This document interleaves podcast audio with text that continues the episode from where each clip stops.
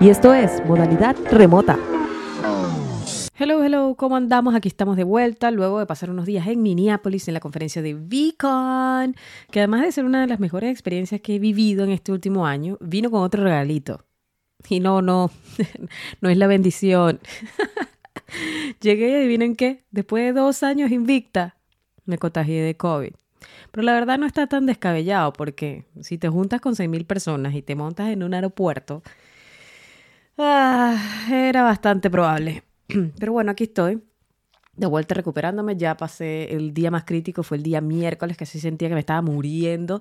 El nivel de fiebre era una cosa alucinante y el dolor muscular. A mí lo que más me llamó la atención del COVID la verdad, es el dolor muscular. O sea, me dolía desde el dedo meñique hasta la punta del cabello de una manera que era como una combinación entre un calambre eh, y un morado y no estaba acostada y no estaba súper incómoda estando acostada, pero no me podía levantar.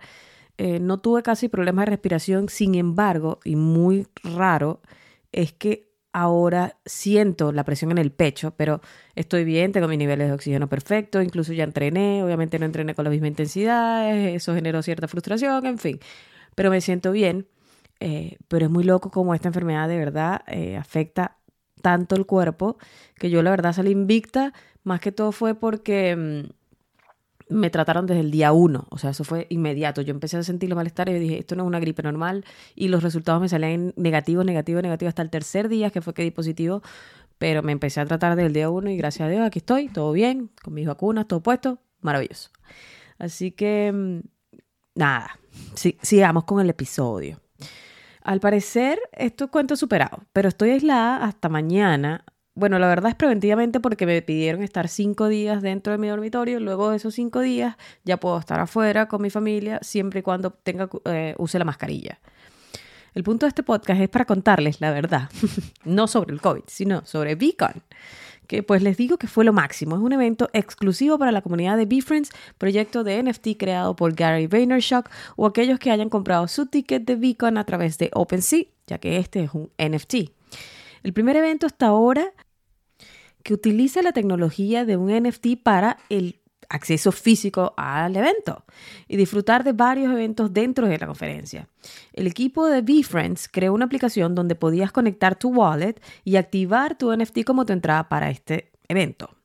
Esa misma app tenías absolutamente toda la información necesaria, el calendario de los cuatro días con todas las tarimas, las charlas que estarían disponibles, por lo que podrías ya programarte perfectamente a cuáles quisieras ir, a cuáles quieres ver, cuál te vas a perder porque hay muchas cosas que pasaban en simultáneo.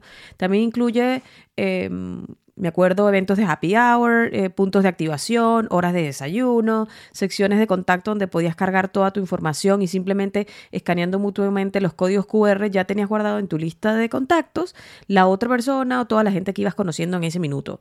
Eso estuvo maravilloso. Yo amo, hasta el día de hoy, amo esa app, es lo máximo. Fueron cuatro días súper intensos, de aprendizaje, de diversión y de trasnocho. Aunque para mí fueron seis, ya que decidí viajar el día antes de la conferencia y venirme justo el día después, para evitar cualquier desastre. Desde el día que aterricé fue brutal. Estaba en el aeropuerto esperando a Antonis, que venía desde Grecia, un amigo que conocí gracias a la comunidad de 137 PM. Otro día le he hecho este cuento, quién es esa comunidad y cómo paré ahí. Nos vimos, nos abrazamos, nos alegramos muchísimo que finalmente nos habíamos visto en persona. En ese mismo vuelo, él venía desde Alemania, vino con Jahan, quien es una persona original de la India, pero vive en Los Ángeles y estudia en Los Ángeles. Y es la persona, la verdad, más divertida que ustedes se pueden imaginar. De ahí nos fuimos a los hoteles, caminamos por las calles conociendo a millones bueno, no Max Ara, no eran millones de personas, pero a cientos de personas. O sea, nos paramos en una esquina y era Beacon, Be Friends, sí, jaja. Y era echar cuento, presentarnos, contarnos, mira dónde vienes tú, qué, qué haces, qué te gusta, cómo llegaste aquí. Entonces era súper gracioso porque en cada esquina de la ciudad, o sea, en cada esquina del downtown de Minneapolis nos pasaba eso. Así que nunca, la verdad, estuvimos solos, a pesar de que cada quien llegó por su cuenta. El primer día de Beacon fue el Welcome Party. Este evento donde aprovechamos por más de cinco horas de conocer a gran parte de la comunidad y las personas que vienen hablando durante meses, pero nunca nos hemos visto en persona. Desde miembros del equipo de Gary y de, la comunidad de 137 PM hasta el propio Gary V. Les cuento que estuve en una fila por más de tres horas para lograr tomarme el selfie con Gary y que me firmara el libro y decirle lo mucho que ha influenciado mi vida positivamente y así tener unos segundos con él. Es increíble, pero aunque éramos miles de personas, cada vez que te lo topabas por un pasillo o en la fila para hacer el selfie y hablaba contigo y te miraba como si te conociera de toda la vida, con una mirada ultra sincera directamente hacia ti. O sea, es súper directo, pero también es súper acogedor. Es, es algo que yo no les puedo explicar. El día viernes, que fue el primer día oficial de la conferencia, ya cuando arrancamos con toda la programación, ahí estábamos a las siete y media de la mañana afuera del estadio esperando para entrar. Había gente que llegó a las dos y media de la mañana. Una locura. Entramos, tomamos desayuno, café a la avena, porque ajá, si no, ¿cómo funcionamos? Y comenzamos el evento más esperado con el opening de Gary. Y un show de comedia que yo morí de la risa, por favor. Yo, yo lo voy a publicar y se los voy a taguear en, mi Instagram, un pedacito, igual seguro lo van a poder conseguir luego online o en YouTube o en cualquier otra plataforma. Pero luego Gary nos dio la bienvenida oficialmente a Beacon. Y yo casi lloro de la emoción. Ver tanta gente junta, eh, un ambiente tan cálido, tan positivo, tan de buena vibra. Éramos casi 6.000 personas ahí o sea, ya sea porque efectivamente compraron el NFT de BeFriends en la serie 1 o la serie 2, bueno, que la serie 2 no daba acceso a esto, solo la serie 1, o que eran fan de Gary de hace mucho tiempo y de su filosofía y todo lo que él trabaja, o que simplemente compraron su ticket para ver en carne propia hacia dónde va esto o este nivel de tecnología. Por la razón que sea, ahí estábamos. Todo el mundo feliz, emocionado, una gente mega simpática y cálida, todos aprendiendo sobre la marcha, hablando de nuestros proyectos, nuestras ideas, con gente ultra mega millonaria, con unos proyectos del Maya y yo. pero fue lo máximo. En el evento se tocaron todos los temas e industrias. Se habló de la tecnología, criptomonedas, del futuro de los NFT, de la música, deportes, desarrollo humano, mujeres en cripto, eh, seguridad, banca, políticas públicas. Miren, temas sobraban. Eh, cultura, de todo, de todo, de todo, de todo, todo. En esta conferencia, dentro de las personalidades más destacadas, estaba Deepak Chopra, que nos hizo una meditación espectacular. O sea, meditamos en Beacon. ¿What?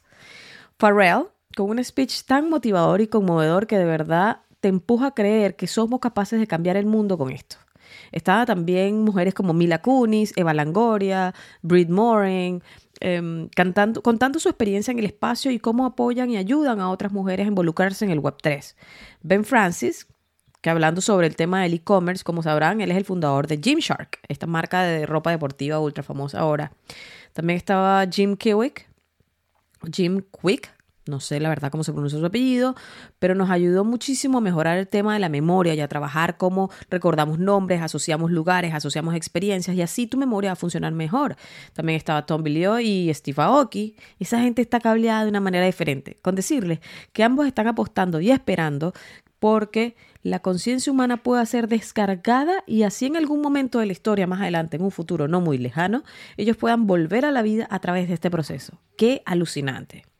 También estuvo Jesse Itzler, que, come on, si existe alguien que puede motivarte a darlo todo en esta vida en dos minutos, es ese señor. Y si no lo conocen, por favor, busquen sus redes sociales, ese pana es increíble. También estaba uh, mm, mm, mm, Ian Roger, que es el CXO de Ledger, que es el, jefe de experiencia de usuario. Como sabrán, esta es una de las compañías más importantes que fabrican cold wallets, que es la billetera fría de que hablamos hace poco, en el espacio y hacen que sea una experiencia súper positiva para el usuario. Dentro de otras personalidades también estuvo Snoop Dogg, Amber Victoria, que tiene un proyecto increíble de NFT. Bueno, ella mezcla lo físico con lo virtual y me encanta. Estaba Seth Green, em, Mark Mason, reconocido autor, Beeple, famoso por vender una de sus piezas de NFT por 69 millones de dólares. Logan Paul, ¿le suena a alguien? Liam Payne, entre muchísimos otros. Y así otras personalidades que no eran tan famosas a nivel de Celebrity Hollywood o el mainstream, pero en el mundo de los NFT, hmm, otro nivel. Así como ellos, También se instalaron los stands de muchísimos proyectos como el de World of Woman, eh, Woman and Weapon, que la amo, los amo, los amo. Pepsi Creatures, uh, Candy, que es el proyecto deportivo, etc. Cada uno con sus actividades particulares y sus fundadores. Así que sí, se pueden imaginar que casi me muero porque pude conocer a Jam Karkai, que es la fundadora de World of Woman, y a Sarah Bowman, con, fundadora de eh, and Weapon. Jack, su esposo también, que es lo máximo, todo su equipo. La verdad, chicos, lo máximo. Este último es un proyecto que yo amo y que me encanta. Promueve a las mujeres y a sus distintos, distintos talentos como a las armas necesarias para poder trabajar y lograr los proyectos que queremos. Ella y su esposo son la cosa más dulce y buena gente que ustedes pueden conocer.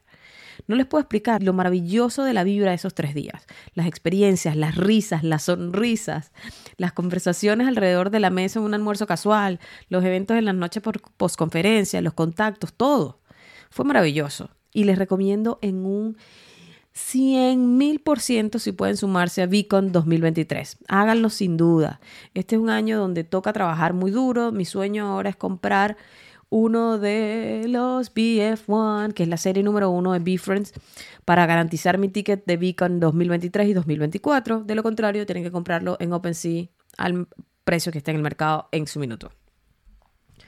Tuvimos airdrops de distintos proyectos, podrías escanear tu wallet y participar en innumerables giveaways, eh, sorteos, con decirles que yo me gané la entrada VIP al concierto de Steve Aoki, que fue lo máximo. Yo amé ese concierto, de verdad que brutal. Nunca había ido a un concierto de Steve y morí. Tuvimos eventos paralelos eh, las otras noches donde solo podían entrar los holders de cada proyecto. O sea, por ejemplo, tuvimos un evento de, de Women's and Weapon donde solo podían entrar las personas que tuviesen NFT de Women's and Weapon.